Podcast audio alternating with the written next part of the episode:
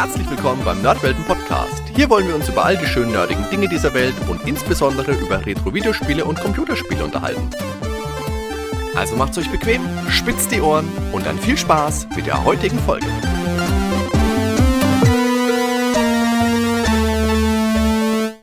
Hallo liebe Zuhörer, schön, dass ihr bei dieser neuen Musikausgabe auch wieder zugeschaltet habt bei den Nerdwelten und ganz frei nach dem Motto Sie wünschen, wir spielen, haben wir heute wieder einen bunten Strauß an Evergreens der Musikspielgeschichte plus die Stücke, die der Ben ausgewählt hat, vorbereitet und in diesem Sinne begrüße ich meine lieben Kollegen, den Dan und den Ben. Grüß ja, euch. Moin, hey. Hi zusammen. Ja, es ist gefordert worden, von unseren Hörern. Sie wollten eine neue Musikfolge, sie bekommen eine neue Musikfolge und wir folgen wieder unserem bewährten Konzept. Jeder hat drei Stücke, die er vorstellt, die spielen wir dann, die anderen beiden kommentieren launig und genau, das ist so wieder der grobe Ablauf, den wir heute vorhaben. Haben wir jetzt eigentlich festgelegt, was für äh, Komponisten verboten sind? Wir wollten doch da das letzte Mal ein paar Regeln ein. Nein, nein, nein, nein. Uematsu und so. Nur, nur auf Spiele beziehen wir uns, nicht auf Komponisten. Okay. Weil das, das ist gut. Äh, sonst kann ich ein Das- Stück schon mal gut. streichen.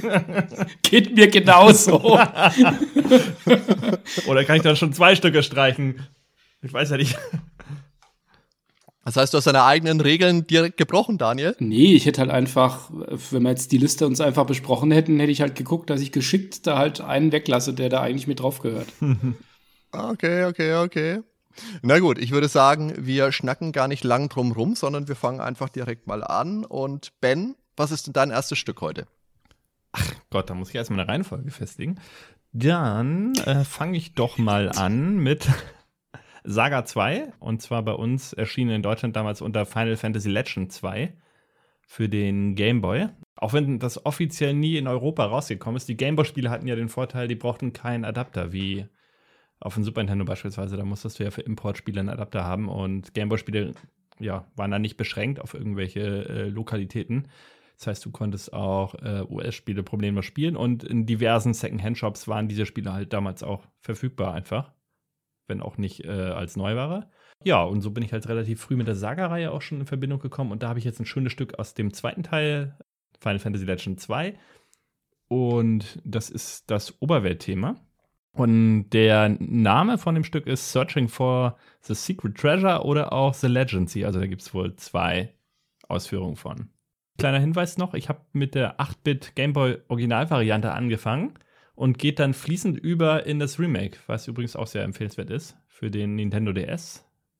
Okay, der Grafiklook ist gewöhnungsbedürftig, sehr äh, kiddie-like das Ganze, aber ist ein schönes Remake, kann man nicht anders sagen. Dann geht's ab. Thank you.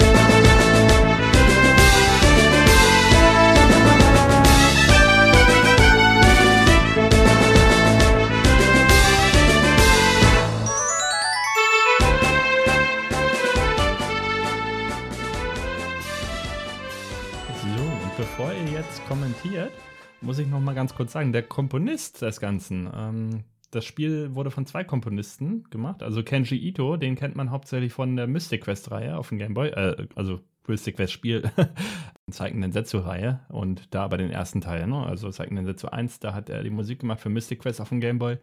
Und Nabu Uematsu war dann nämlich mit bei, der Final Fantasy Stammkomponist. Und der hat halt dieses Thema entworfen. Und das wäre bestimmt schon einer von unserer Liste als verbotener Komponist.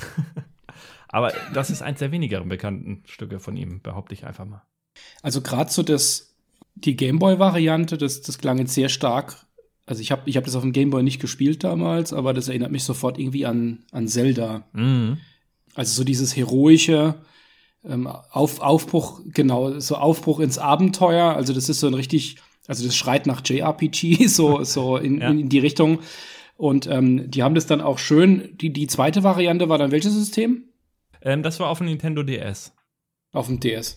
Das Genau. haben sie tatsächlich sehr, sehr schön dann auch umgesetzt. Also, das finde ich jetzt in beiden Varianten. Ich finde, das, das führt halt richtig schön ein, wenn man sich so vorstellt, dass da jetzt äh, mit seinem Schwert auf dem Rücken jemand losrennt und ins Abenteuer stürzt und sich vielleicht irgendwie noch ein Pferd besorgt. Also sehr, sehr schön. Aber leider raus, Uematsu. leider, leider. Schneide ich direkt. Okay. Ich kann auch einfach behaupten, das ist von Kenji Ito. Also ich habe ja beide Spiele nicht so wirklich gespielt. Also die Game Boy Final Fantasy Legends Spiele, die habe ich mal gespielt, aber nicht so ausführlich. Die habe ich jetzt, im zweiten Teil habe ich jetzt auch irgendwie gar nicht so wirklich im Kopf. Die Musik fand ich toll. Die hat mich am Anfang direkt so ein bisschen an, wie es der, da, äh, wie es der Dan gesagt hat, äh, Abenteuer, Aufbruch, pompös, da ist auch viel los. Ich meine, der Gameboy hat generell tolle Musik, aber das sticht da auch noch mal heraus, weil es, ähm, ich, ich sage das, ähm, vielschichtig benutze ich recht inflationär in den Musikfolgen, aber äh, ist einfach ein recht vielschichtiges Stück.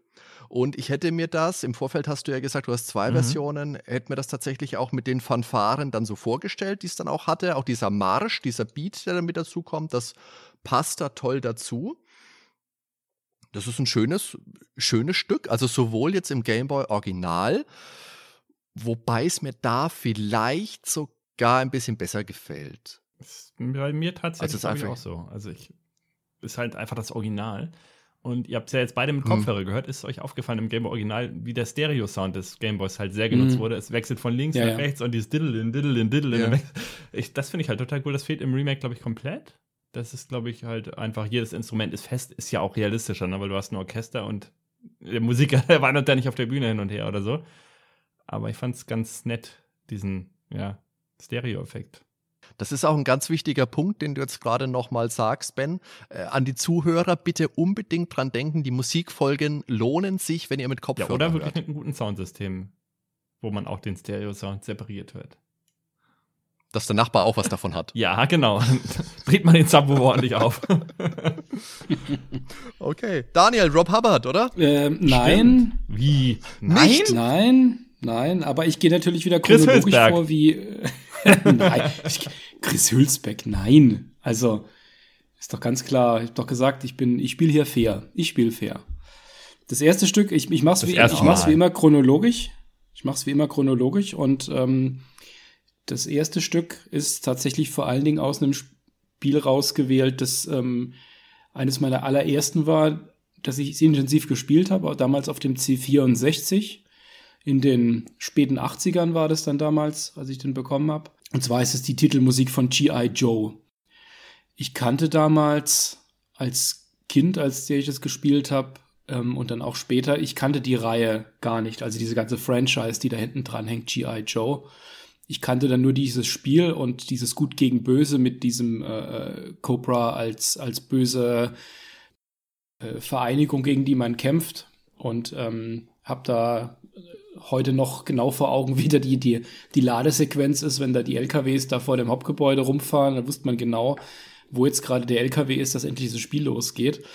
Und dann hört man natürlich auch relativ viel immer wieder die gleiche Musik und dieses Titelthema, das ist auch ein sehr, sehr intensives und eins, das ähm, ganz ähnlich wie das eben auch stark ähm, heroisch und ähm, auf Seiten der Helden ins Spiel einführt. Ich weiß gar nicht, ob das, ob das Thema vorher schon bekannt war. Ich kenne die Franchise tatsächlich nicht, ob das ähm, möglicherweise schon vorher aus, aus ähm, Fernsehserien oder, oder ähnlichem schon mal oder Hörspielen oder was auch immer das gleiche Thema nochmal neu verwendet wurde. Ich konnte aber über, nichts über einen Komponisten rausfinden. Ah, Okay. Ich würde sagen, aber lass uns einfach mal reinhören.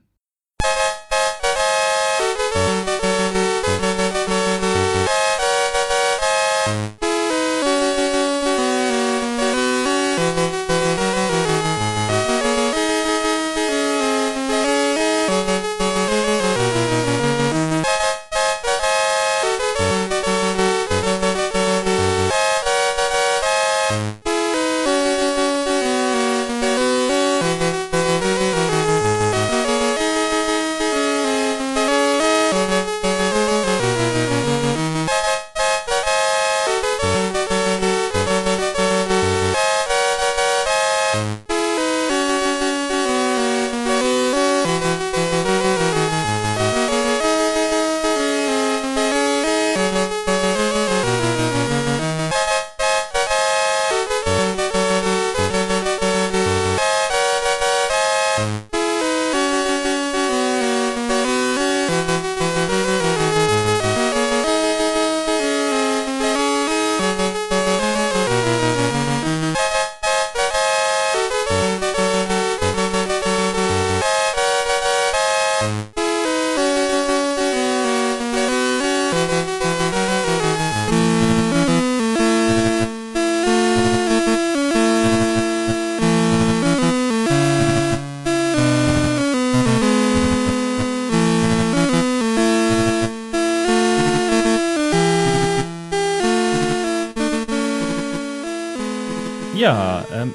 erstmal sagen, ich mache ja selber auch Musik am C64. Ähm, von der technischen Seite ist das wirklich sehr rudimentär, das Stück. Also ähm, ist da jetzt nichts Besonderes, ähm, aber also von dem Instrumentendesigner und Einsatz des Filters, irgendwelche Effekte oder so, da gibt es natürlich ähm, Komponisten, äh, Rob Hubbard, die da einiges mehr leisten.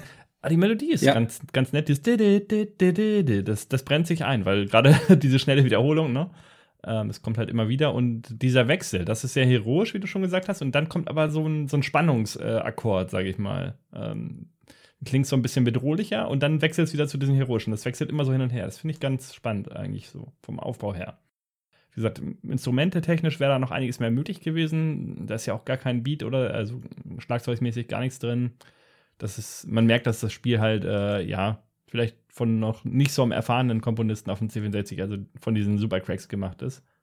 Ähm, aber ja, ist stimmig. Also passt auch zum Titelbild, äh, zu der Grafik, die sehe ich jetzt hier gerade in dem Fall.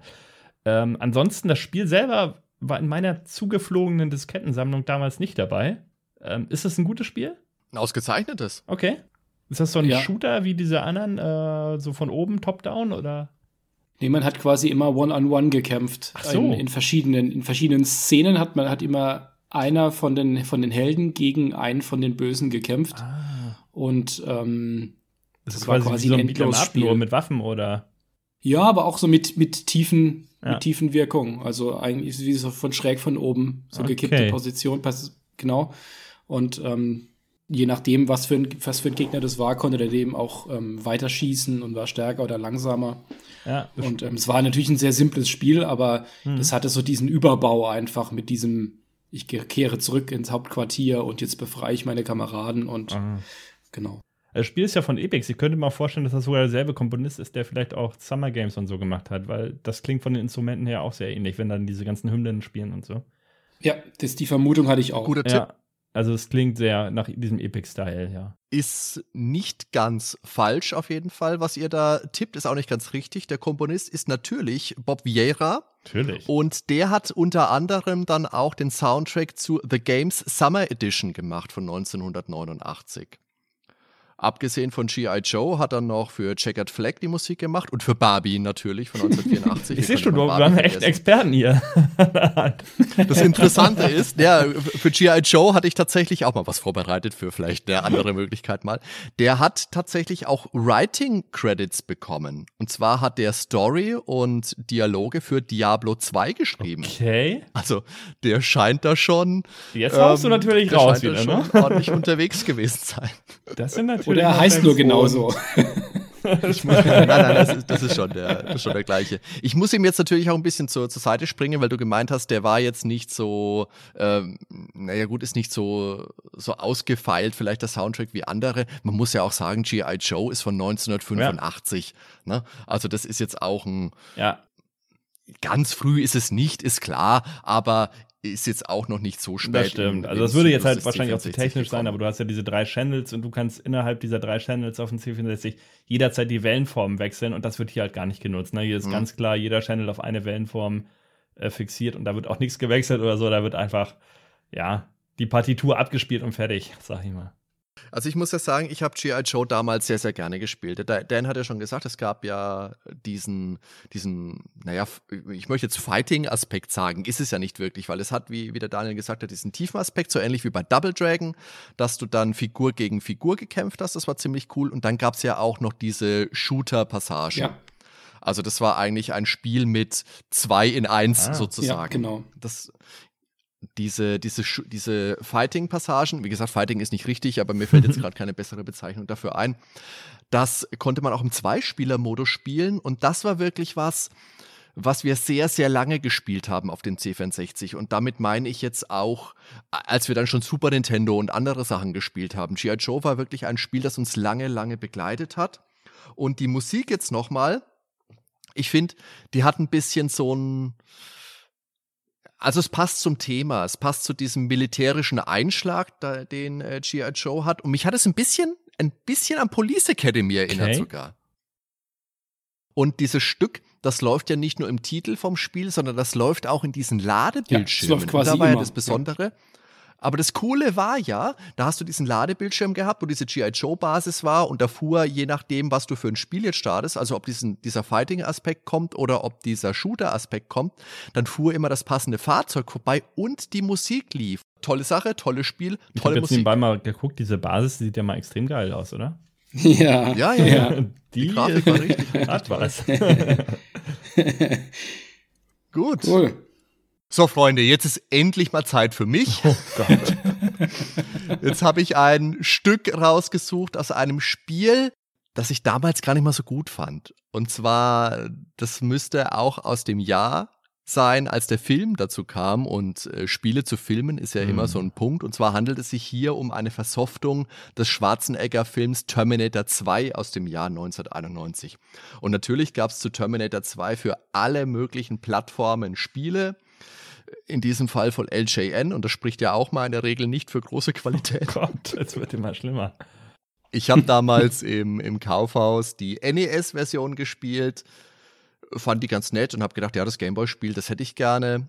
Ja, aber gut, wie gesagt, da war ich kleiner Junge und war da noch relativ unbelastet und ist ja einfach so. Also die Versoftungen zu, zu Filmen, die werden in kurzer Zeit entwickelt, die sind in der Regel in der Regel ist es einfach Grütze, die einfach nur rausgehauen wird, um damit nochmal abzukassieren. Ähm, GoldenEye nehmen wir jetzt mal aus. Das ist ja zwei, äh, zwei Jahre da, später damals gekommen als der Film. Aber bei Terminator war das einfach so.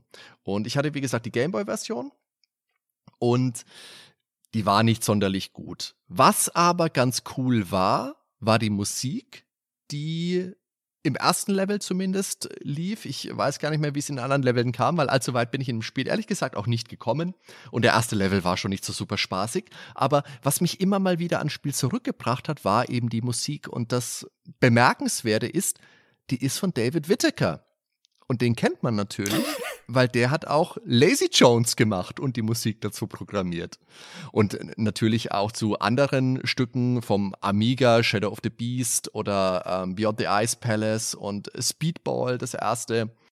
Das Original Terminator-Thema ist ja von Brad Fiedel das man aus den Filmen kennt. Das hier ist aber was komplett anderes. Trotzdem hört man hier auch stampfende Maschinen. Das hört sich auch ein bisschen so nach, nach Dampf an.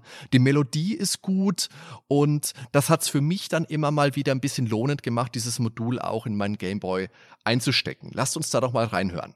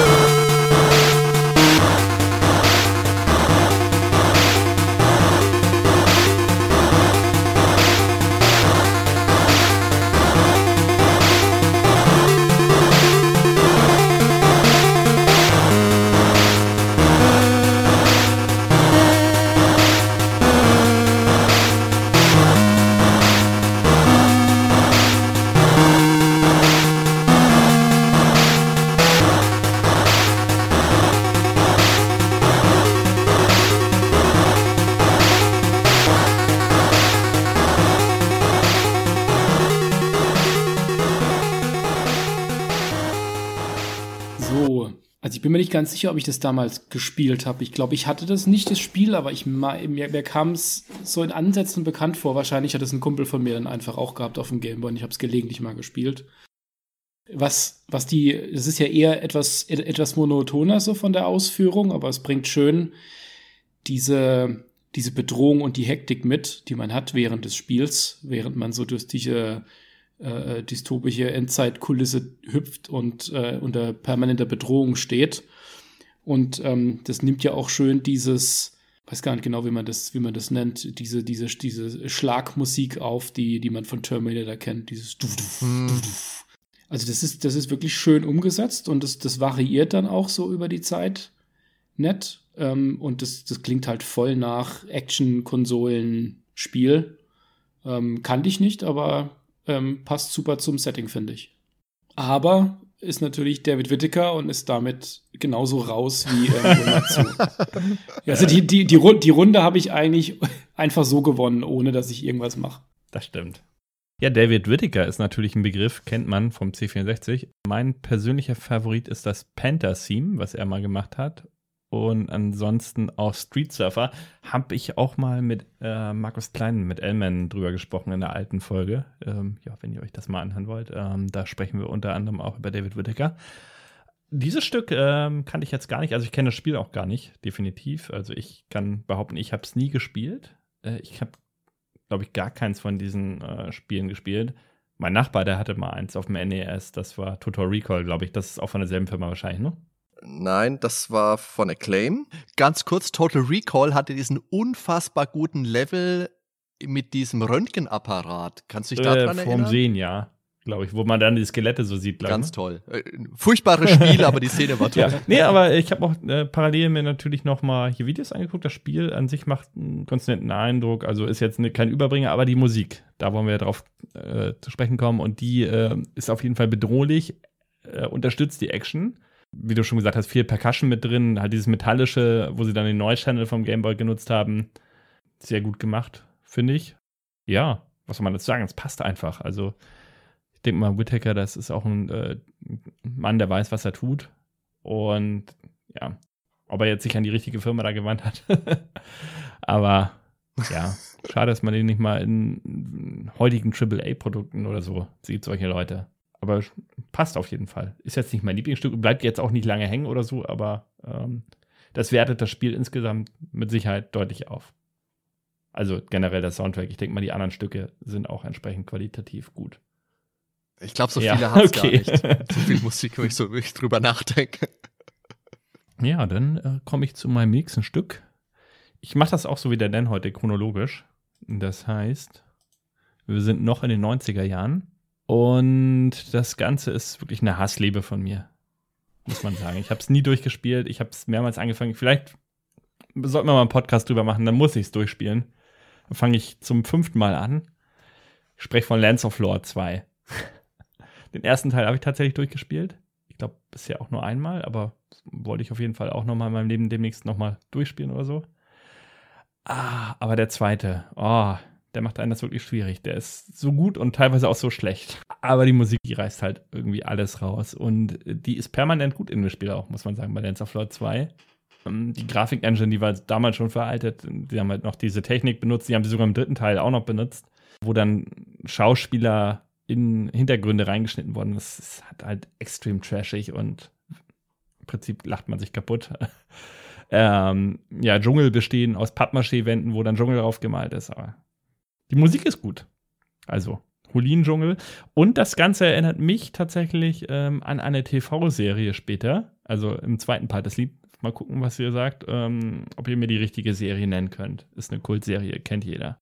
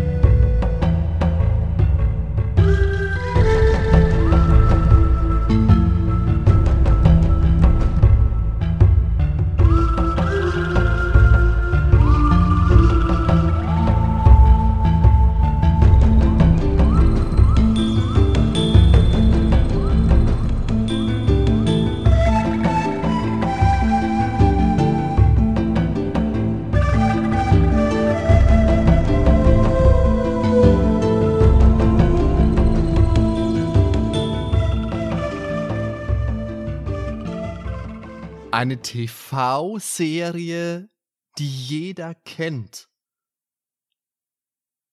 Pah, also das ist jetzt wirklich das, was mir die ganze Zeit so durch den Kopf gegangen ist. Also so das Stück, das Stück per se ist ja schön. Ich meine, Frank Klepecki, der hatte einfach immer so eine breite Wall of Sound, die über einen so hinweg rollt, auch wenn es jetzt eher so ein Ambient-Stück ist. Da ist so ein bisschen tropisches Feeling mit dabei, so ein bisschen nach asiatischem, asiatischer Flair, vielleicht so ein bisschen Thailand oder sowas oder Indonesien klingt das für mich. Vogelgestrei ist mit drin, schöne Percussion, so ein bisschen, ähm, so ein bisschen Trommeln mit dabei. Dann Gitarren, klingt so nach 90er Jahre. Dieses Klepecki-Pfeifen hat er ja dann auch mit drin. Das kann er sich ja, glaube ich, auch nicht verkneifen, dass er ein bisschen reinpfeift. Aber ich habe jetzt wirklich gedacht, was will der Ben denn da für eine Serie? Also pff, Airwolf wird es nicht sein. Da habe ich jetzt gedacht, erinnert es mich daran. Also Nein, nur der zweite Part, insbesondere das Pfeifen halt, ne? Sonst, sonst überlasse ich Dan äh, die Frage. Wenn er sie auch nicht beantworten kann, dann beantworte ich sie. Freue mich, dass er erinnert. Also im Vorfeld habe ich mir gedacht, wenn es von Ben kommt, dann kann es eigentlich nur entweder irgendein Anime-Zeug sein oder Baywatch und es ist beides nicht. Keine Ahnung. Okay. Tut mir leid, da bin ich raus. Warten wir mal ab, ob Dan eine Antwort hat. Also ich habe nur ganz am Ende so dü, dü, dü, dü gehört und da musste ich an Rambo denken, aber ich glaube, das okay, war nee, dann, nicht, dann, dann nicht als Serie nicht. umgesetzt. Nein. Ähm, aber vielleicht, vielleicht kurz ergänzend, ähm, Hadi jetzt eigentlich schon schön schön analysiert, was, was da so alles drin ist. Also es ist halt sehr voll, der Klang, ähm, so wie man es von, von Quebec kennt. Ähm, man hört auch so Vögel im Hintergrund. Es ist sehr atmosphärisch, aber es das hat eine interessante Stimmung. Es wirkt eher wie, als wäre man gerade in einer entspannten Situation, eher relaxed, wenn man sich so bewegt, aber es sind immer wieder so leicht bedrohliche Untertöne, die so mit reinschwingen. Ich habe Lands of Lord 2 mhm. nicht gespielt. Das war etwas nach meiner Westwood-Zeit. Ähm, ich kenne da nur den ersten Teil. Da, daher habe ich da jetzt äh, keine, kein direktes Bild vor Augen, wo man sich da gerade so befindet. Aber es ist ein schönes Stück. Ja, ich weiß gar nicht, ob ich es gesagt habe. Das ist der Hulinen-Dschungel, ne? Also, es ist Dschungel und die Musik ist eigentlich auch Dschungel. Also, man hört es. naja. So, aber welche TV-Serie ja, jetzt löse ich auf. Ich finde dieses, dieses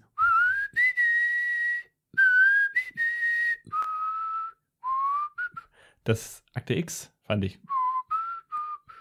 Doch, das Im ist Leben doch dieses Gepfeife von der Tonlage. Bitte dich. Also jetzt möchte ich mal, liebe Zuhörer, liebe Zuhörer, wenn ihr da Akte X gehört habt, dann schreibt das bitte Nicht die in Melodie, die aber ich finde von der Atmosphäre. Ich bitte Ich könnte mir genauso die UFOs da vorstellen, wie sie da gerade so über den Dschungel kommen und Wollen wir jetzt noch mal in Erinnerung rufen, dass der Ben doch vorhin gesagt hat, jeder kennt es. Das ja, habe ich X-Files kennt ja wohl Kopf. jeder. Okay, meine Akte X kenne ich natürlich. Aber ich, ich erkenne da keine Akte X wieder. Nee, ja? tut mir leid. Kannst du ja nachher nochmal anhören und dann sagst du mir. nicht die Melodie, es ist nur das, äh, die Stimmung, finde ich. Okay, also, ja, na dann. Es ist wie Monkey Island 3. Du musst schielen und den Kopf so halten und dann, ja, okay, naja. Ben machte einfach mal so eine Gegenüberstellung. So, und dann, dann, dann können die Hörer einfach nochmal selbst entscheiden. Herrlich. Genau, ich, hab, ich mache es ja chronologisch wie immer. Ich habe jetzt, ähm, das erste Stück war jetzt vom C64 und jetzt wandern wir natürlich auch bei dem zweiten Stück auf den Amiga, auf, äh, in die Spätzeit des Amigas, tatsächlich schon in eine Zeit, in der viele schon auf, auf äh, DOS gewechselt sind und auch die, die Neuerscheinungen rar waren. Wir sind im Jahr 1995, damals eine der größten Reihen zumindest mal bekannt über die ersten beiden Teile auf dem Amiga war die Terrican-Reihe. Terrican 1 und 2 kennt jeder, Chris Hülsbeck, die Musik gemacht. Ähm, den dritten Teil, der kam damals raus und war dann vor allen Dingen auf den Konsolen eigentlich bekannt als Mega Turrican. Der, auf dem Amiga war es aber auch ein, ein kleines Wunder, was da auf einer einzelnen Diskette dann erschienen ist. Ich habe das tatsächlich erst sehr spät dann noch gespielt. Ähm, und der Soundtrack ist nicht so bekannt wie die beiden ersten Turrican, aber er ist wirklich sehr professionell und auch sehr atmosphärisch gemacht. Man kann sich in dem, in dem Soundtrack einiges anhören, ähm, sind sehr, sehr vielseitig von den Levels her aufgemacht. Aber ich würde sagen, wir hören uns hier einfach mal das Intro an, das ich hier ausgewählt habe. Das ist gleich das allererste Stück.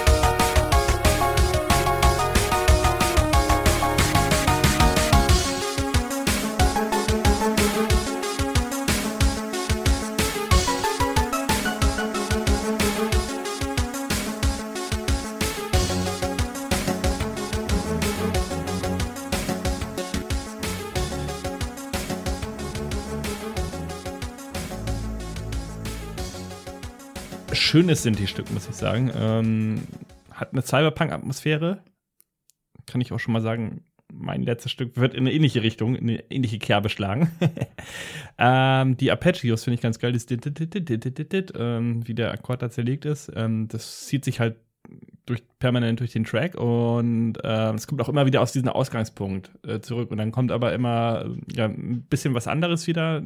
Die Stimmung wechselt so ein bisschen, dadurch eben sehr abwechslungsreich. Ist jetzt kein Hit, also kein Ohrwurm in dem Sinne, dass man das Spiel ausmacht und dann hat man dieses, diese Melodie permanent im Kopf oder so. Also vielleicht habe ich es aber auch nur zu wenig gespielt. Ich habe es auf dem Super Nintendo, glaube ich mal, wie du schon sagtest, Super Terry Ken. Das habe ich tatsächlich mal angefangen oder auch sogar durchgespielt. Ich weiß es gar nicht. Ähm, auch da war die Musik sehr gut. Passt auf jeden Fall sehr gut. Ähm, und ist auch so diese typische Tracker-Musik, sage ich mal, aus der Amiga-Szene. Von den Samples und so. Ähm, kann man jetzt auch mit anderen Stücken aus der Zeit durchaus vergleichen. Cyberpunk, Ben, wirklich? Ja, ich finde ja. Aber, aber mal gar nicht, aber gar nicht. Nein, Cyberpunk ist doch richtig düster Na. und wabernd und hier sind wirklich bunte, das ist fast schon fröhliche Melodien mit drin. Das ist doch kein Cyberpunk. Doch, ich finde ja. Ja, der Ben Dipper Cyberpunk vielleicht. Nee, finde ich überhaupt nicht. Also, ich finde diese, diese Keyboard-Akkorde, also der erste Akkord, der einsteigt, das erinnert mich so ein bisschen an Turrican 2. Das bringt mich ein bisschen in Erwartungshaltung. Und dann ist es aber im Endeffekt eine schöne Mischung aus Vertrautem und aber auch neuen Arrangements. Ich finde, es ist schön aufgebaut und kommt dann eine nette Variation mit rein. Der Anfang gefällt mir richtig, richtig gut. So im Verlauf finde ich aber, dass es dann etwas, dann wird es ein bisschen verspielt, dann kommen ein bisschen neue Arrangements mit rein, da, dabei verliert es mich. Dann finde ich es nicht mehr ganz so überzeugend.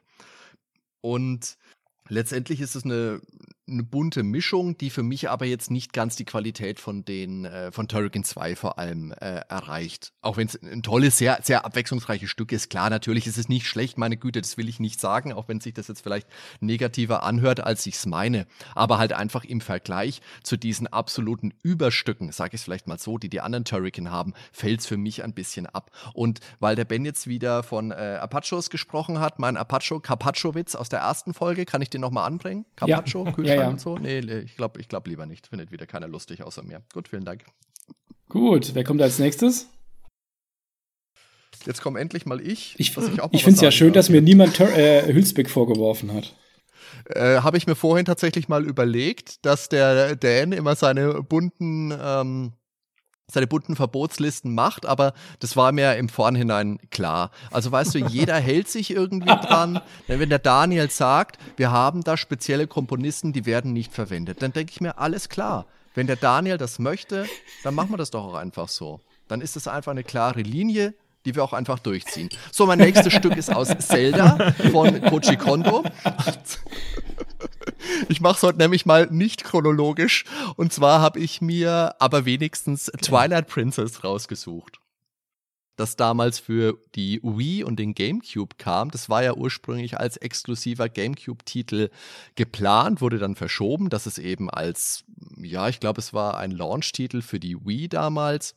Und Wind Waker, also der direkte Vorgänger, dem ist ja ein bisschen dieser kindliche Look vorgeworfen worden. Und Twilight Princess hat dann wieder diesen, diesen düsteren, diesen erwachsenen Look und ist ein tolles Spiel gewesen damals. Die Besonderheit war ja, dass die Wii-Version gespiegelt war, weil wir alle wissen, Link ist ja eigentlich ein Linkshänder aber weil die Wii mit dieser Fuchtelsteuerung die meisten Leute rechts spielen, ist er dafür ein Rechtshänder gemacht worden. Und das hat man so erreicht, dass man das ganze Spiel einfach einmal gespiegelt hat. So. Damit jetzt wenigstens ein bisschen Varianz reinkommt, habe ich mir jetzt aber ein Stück ausgesucht, das erst relativ spät im Spiel vorkommt. Und zwar ist das vom Forgotten Village. Das ist so eine Sequenz, die kann man sich vorstellen. Da findet man das namensgebende, vergessene, verlorene Dorf. Und das ist so ein bisschen wie so ein, wie so ein Westernstädtchen. Und da läuft man durch, das ist so ein bisschen Shootout. Ist ganz cool gemacht, weil es ein bisschen so Western-Flair hat, hat ein bisschen Trompeten mit drinnen, so ein bisschen Maultrommel kann man da reinhören. So ein Hauch Ennio Morricone ist nicht ganz so einnehmend wie der, wie der Outlaws-Soundtrack von ähm, Clint Bachakian. Aber ja, das ist wahrscheinlich doch einer, der ein bisschen ausgetretener ist. Deswegen habe ich mich hier jetzt mal für diesen Soundtrack äh, entschieden. Lasst uns da einmal reinhören.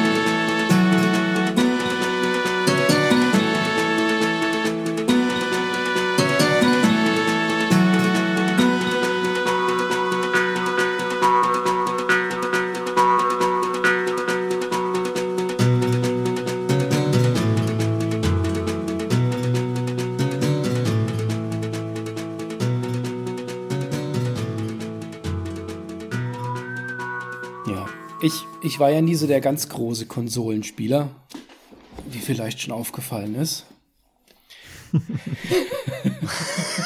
so clicky bunti, ne? So clicky bunti. Und ich meine, Zelda ist ja ganz besonders clicky bunti und Kawaii und was weiß ich noch alles. Aber, ja, aber die Zeldas, die habe ich tatsächlich immer gern gespielt. Also von Game Boy, ähm, später auch auf dem DS vor allen Dingen gern. Ich hatte allerdings viele Konsolen, hatte ich gar nicht. Also in, ähm, äh, GameCube beispielsweise, an dem bin ich vorbeigegangen. Ich hatte später eine Wii, aber ich glaube, Twilight Princess habe ich tatsächlich nie gespielt. Ähm, es klingt aber schon sofort sehr nach Zelda. Es ist sehr treibend. Es hat so diesen klassischen Orchesterklang mit viel, mit viel Varianz auch drin, dass es dann erst, erst ähm, auch sehr, sehr voll losgeht und dann hinten raus etwas verspielter wird und dann aber wieder an Dramatik zunimmt. Das ist schon schon äh, sehr, sehr hochwertig und äh, super produziert und ähm, das erinnert an das Beste, was man aus so JRPGs eben raushört. Ja. Hadi, du neigst ja gern mal zur Untertreibung. Man hört ein bisschen Ennio Morricone raus. Also ich finde, das ist volles Fund Ennio Morricone. Da geht gar nicht mehr.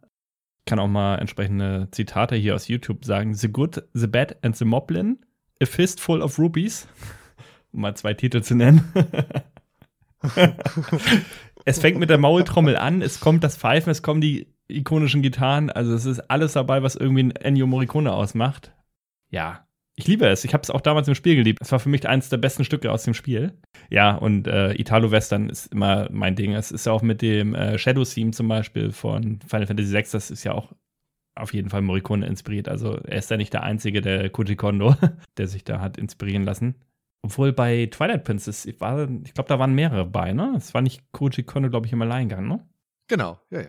Ja, genau. Ähm, ansonsten, ähm, das Spiel hatte schon schöne Musik, konnte aber insgesamt mit dem Vorgänger, also äh, beziehungsweise mit, ähm, ja, mit seinem Vorgänger, ist für mich Ocarina of Time, äh, nicht mithalten, weil Wind Waker ist so ein bisschen außen vor. Wind Waker hat ja auch so einen sehr verspielten Soundtrack.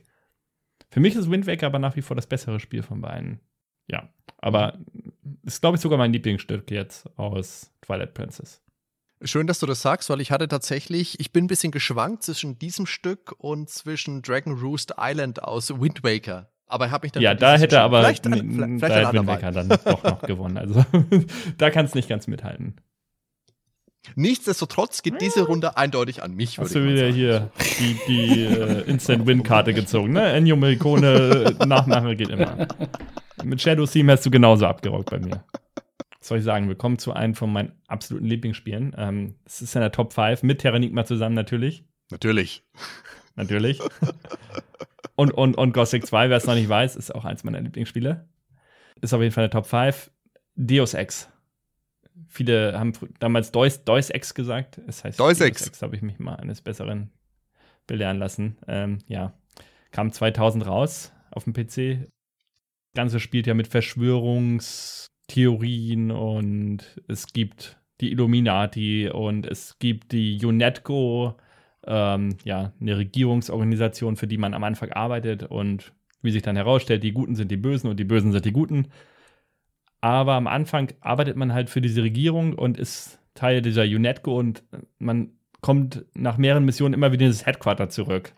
Das heißt, man macht erstmal die erste Mission und dann kommt man das erste Mal in dieses Headquarter und es geht diese Musik los, die ich gleich anspielen werde.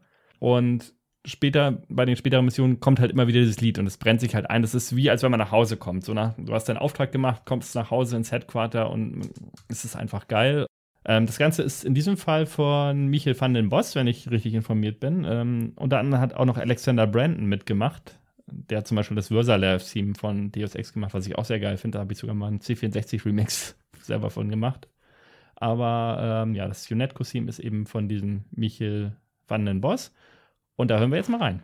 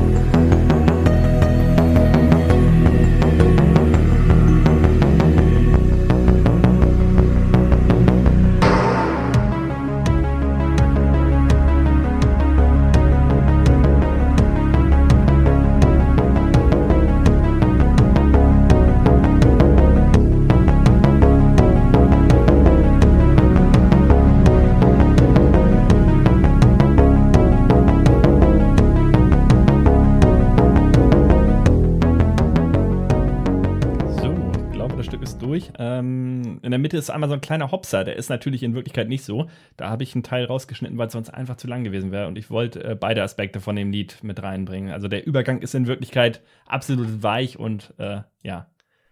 Mhm. Ja. Das hat mich tatsächlich Ja, sehr irritiert jetzt beim Hören. Genau. Also ich habe ich hab tatsächlich gedacht, ob das vielleicht Intro-Musik ist und dann geht das Spiel los und da gibt es so einen Übergang. Nee, nee, die Übergänge sind alle immer perfekt und äh, ja, hier habe ich einfach geschnitten. Das, sorry.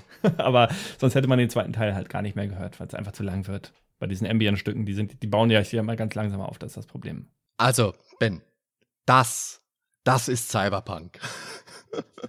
Das hat diesen typischen, diesen wabernden Sound, das klingt nach Bits und Bytes, das äh, erinnert natürlich an den Original Blade Runner Soundtrack von, äh, von Vangelis, natürlich verspielter, natürlich moderner als Blade Runner, aber äh, so die Essenz ist einfach da. Ich habe es schon gesagt, dieser Bruch, der hat mich jetzt sehr irritiert beim Hören, das hätte ich sonst angesprochen. Gut, jetzt weiß ich Bescheid, das hast du verbrochen, muss man dazu sagen.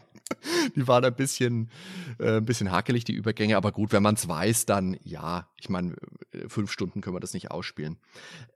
Ich bin mir jetzt nicht ganz sicher. Ich glaube, bei Deus Ex, ob ich da die, das Titelthema vom ersten oder vom zweiten Spiel immer so ein bisschen im Hinterkopf habe, wenn ich daran denke. Das, das Stück kannte ich jetzt nicht mehr so.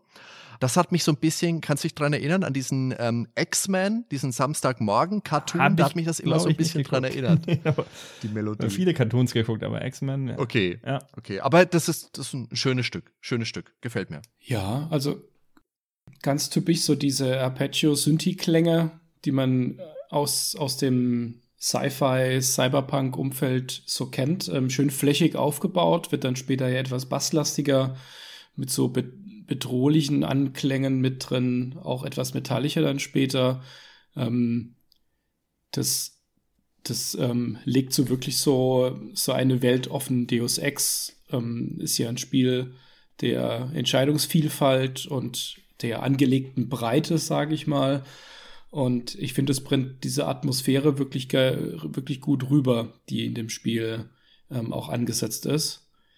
Es ist halt nur ein Spiel von Warren Spector und Spiele von Warren Spector sind ebenfalls ausgeschlossen aus dem Wettbewerb. Mist, dann komme ich wohl gar nicht mehr ja. durch. Ne? Also ja. alle Stücke raus von ja. mir leider. Ähm, was man noch erwähnen müsste bei Deus Ex, das ist ein sehr dynamischer Soundtrack. Das heißt, jedes Stück, ähm, was jetzt hier in der ruhigen Variante läuft, hat auch entsprechende Action-Variante, die halt wirklich nahtlos übergeht.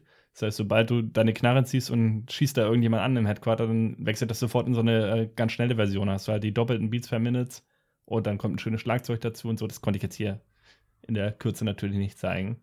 Ähm, aber das ist auch sehr genial gemacht. Und sobald du dann halt ähm, ja, wieder Ruhe eingekehrt ist, die Gegner sind tot oder sind abge oder du bist abgehauen, keine Ahnung, dann entspannt sich das Ganze wieder und geht wieder nahtlos in diese ruhigere Variation rüber. Das finde ich sehr gut gelöst in dem Spiel, diesen dynamischen Soundtrack.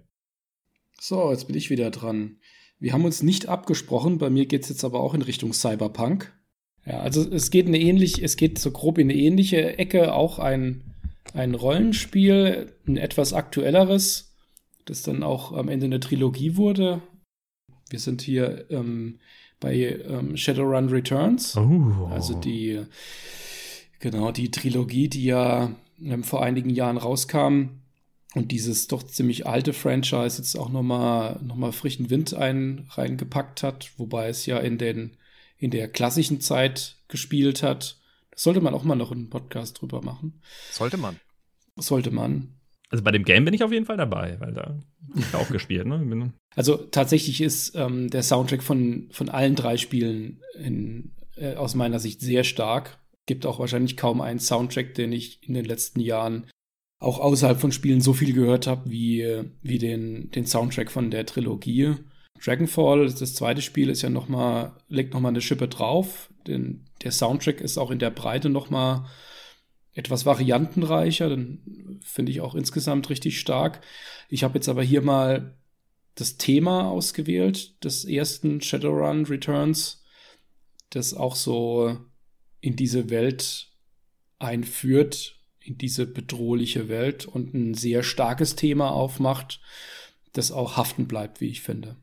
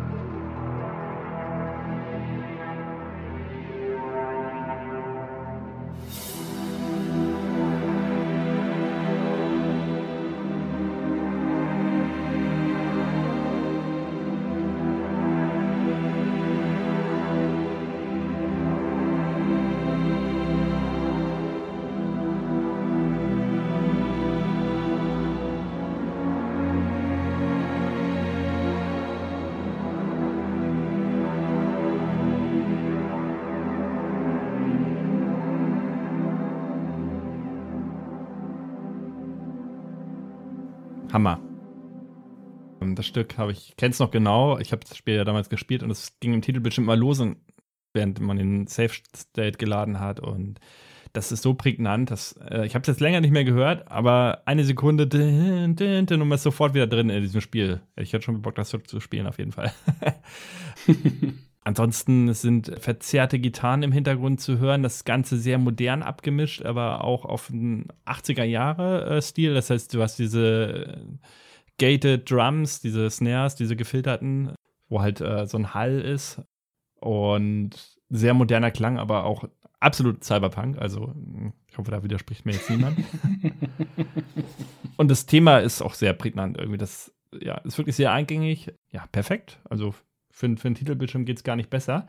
Was ich auch an dem Soundtrack noch cool fand, äh, die haben ja später in dem Battle-Thema, haben sie da einen Teil von dem Original-Track vom Super Nintendo wieder aufgegriffen. Das ist mir natürlich auch sofort aufgefallen an der Stelle. Genau, ja. Der Super Nintendo-Teil, ähm, der hat halt auch sehr gute Musik, kann natürlich Soundqualität technisch von den Instrumenten hier absolut nicht mithalten. Aber die Melodien waren sehr toll. Ja, ich war auch sehr zufrieden mit dem Soundtrack, also auch bei allen Spielen. Ähm, Gerade auch beim ersten, zweiten, also beim dritten habe ich jetzt noch nicht durchgespielt. Äh, da habe ich nur mal reingespielt. Da kann ich jetzt gar nicht so viel sagen. Müsste ich die Musik wahrscheinlich nochmal hören, ob die genauso gut war, aber ich denke mal. Toller Track. Da vielleicht noch ein kurzer Nachtrag. Also innerhalb der Trilogie hat der, der Komponist auch gewechselt. Also beim der, zweiten war das dann auch schon wieder ein anderer, also jeder Teil ein anderer, oder? Beim ersten Teil waren das ähm, Gavin und Marshall Parker zusammen mit Sam Powell. Ja. Die waren da zu dritt dran. Mhm. Und ab dem, ab Dragonfall hat dann John Everest übernommen, der dann auch äh, einige weitere Spiele bei Hairbrain Schemes dann auch noch betreut ah, okay. hat. Ja, den zweiten müsste ich tatsächlich nochmal hören. Also ich kann es nicht sagen, ob der genauso gut war, aber ich fand den zweiten Teil insgesamt gut. Also muss ich auch mit der Musik zufrieden gewesen sein, denke ich mal. also wie es der Zufall will, spiele ich diese Shadowrun-Spiele ja gerade. Uh. So ein Zufall. Und ja, also ich kann da eigentlich nicht viel Neues noch dazu sagen, als zu dem, was ich zu den anderen Cyberpunk-Stücken jetzt schon gesagt habe. Das ist die, die Synthi-Klänge, bedrohlich, klingt nach Chrom und Dreck, ganz, ganz toll. Marshall Parker hat ja natürlich auch den Soundtrack zum Super Nintendo Shadowrun damals gemacht. Mhm. mhm. Deswegen sind da auch diese Zitate drin. Da habe ich mich auch sehr gefreut an der Stelle und du triffst ja da auch bekannte Charaktere wieder aus dem Super Nintendo-Spiel. Da habe ich mich auch sehr drüber gefreut. Tolles Stück aus einem sehr tollen Spiel. Ja, kann ich nicht viel anders weiteres dazu sagen. Trotzdem aber leider natürlich nicht so toll wie das letzte Stück von mir. Deshalb geht der letzte Punkt auch wieder an mich, wodurch ich mir den Gesamtsieg Seit wann für diese Folge eine Punktezählung und Sieg und so. Das? Keine Ahnung, der Daniel zählt doch sonst immer irgendwelche ominösen Punkte. Ihr, ihr wurdet beide schon lange disqualifiziert, also. Ach so, okay. Das lassen wir mal die Hörer entscheiden. ah, machen wir wieder eine Abstimmung. In also pass auf, weil letztes Mal hat der Ben ja zu viel Dance, zu viel Marusha, zu viel äh, Techno-Stäbchen mit reingebracht und deswegen habe ich mir gedacht, bringe ich jetzt mal ein bisschen Mega Drive mit rein, ein bisschen äh, kreischende Gitarren und zwar habe ich mir da ein Stück rausgesucht, das Titelstück aus Jungle Strike, den Nachfolger von Desert Strike von Brian Smith oder Brian, Brian Schmidt, wie auch immer der ausgesprochen wird, aus dem Jahr 1993. Äh, Desert Strike, wenn man sich dran erinnert, hat die Reihe losgetreten, ist so ein Hubschrauber-Action-Spiel, wo man eben den ja, äh, den, den Irakkrieg nachspielt, äh, nachfliegt und äh, im Nachfolger steuert man auch wieder einen Hubschrauber. Das Interessante ist, der Original-Soundtrack von Desert Strike, den hat Brian Schmidt gemeinsam mit Rob Hubbard gemacht. Da haben wir ihn wieder. und da gab es säckeweise Nachfolger. Jungle Strike, wie gesagt, Urban Strike, Soviet Strike und Nuclear Strike. Dann war noch ein Teil namens Future Strike geplant. Das wurde aber letztendlich dann ein Spiel namens Future Cop LAPD. Brian äh, Schmidt, der hat ansonsten ganz, ganz viel Flipper-Musik gemacht hat aber unter anderem auch den Soundtrack des Mega Drive-Spiels Crewball gemacht, der Flipper der Band Motley Crew. Also natürlich auch wieder ein Stück mit viel, viel Gitarren, mit viel Rock, aber der, der Soundtrack, muss ich, mir, muss ich ganz ehrlich sagen, zu Crewball, der ist nicht so wirklich meins. Den, äh, ich wollte ihn mögen, ich konnte ihn nicht mögen. Das Stück hier, das klingt jetzt erstmal ein bisschen nach Airwolf, wenn wir so reinkommen. Klar, ist ein Helikopterspiel und dann gibt es aber schön klassisches Gitarren-Soli, Gefrickel, wie man es mag. Da hören wir jetzt einfach einmal rein.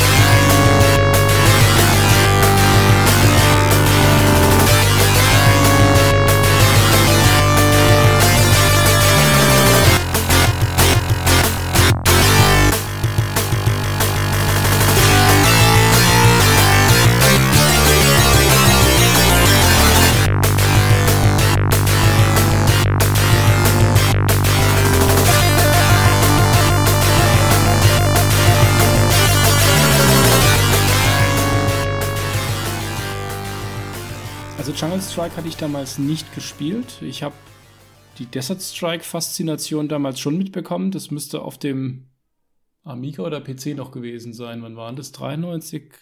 Könnte noch Gab's Amiga gewesen Amiga, sein. Ja, ja. Ja. Ähm, das war ja schon faszinierend mit, diesem, mit dieser ISO 3D, wenn man mit dem Helikopter da rumgeflogen ist. Hat sich in meiner Erinnerung gar nicht so gut gesteuert, aber brachte eben über dieses Kriegsszenario dann doch schon, äh, hat eine große Fangemeinde damals gehabt. Ähm, die Musik klingt sehr ja, konsolig, arcadig, kann man fast sagen. Und man könnte sich vorstellen, dass das auf, auf, einer, auf einer Arcade damals ähm, gelaufen ist, mit ganz vielen wilden Gitarrenklängen drin. Also das, das sollen Gitarren, nehme ich mal an, sein, die, die, die da über den Synthesizer emuliert werden. Mhm. Und ähm, die und, und, und äh, kräftige Drums mit, mit treibenden Beats und so weiter hinten dran. Ähm, das zeigt ganz klar, das führt in die Action rein. Das könnte jetzt natürlich auch so ein Run-Gun oder sowas sein, zu dem das dann passen könnte. Ähm, aber zu der, zu dieser Kriegsaction, die der Jungle Strike damals mitgebracht hat, war das, hat das Gute zugepasst. Ja, ich kenne das Spiel tatsächlich nicht. Ähm, ich habe die Reihe auch nur über Nuclear Strike. Äh, ich wusste auch gar nicht, dass das eine Reihe ist. Also Nuclear Strike weiß ich, das kam so raus zu der Zeit, wo das Internet gerade losging. Also da hatte ich auch das erst, also damals noch bei, bei Karstadt, weiß ich noch. da haben wir eine halbe Stunde irgendwie äh, Internet gebucht und wusste gar nicht, was ich da jetzt eigentlich soll, was eingeben soll. Dann stand da irgendwie Nuclear Strike im Regal als Spiel und dann habe ich mich einfach mal über dieses Spiel informiert.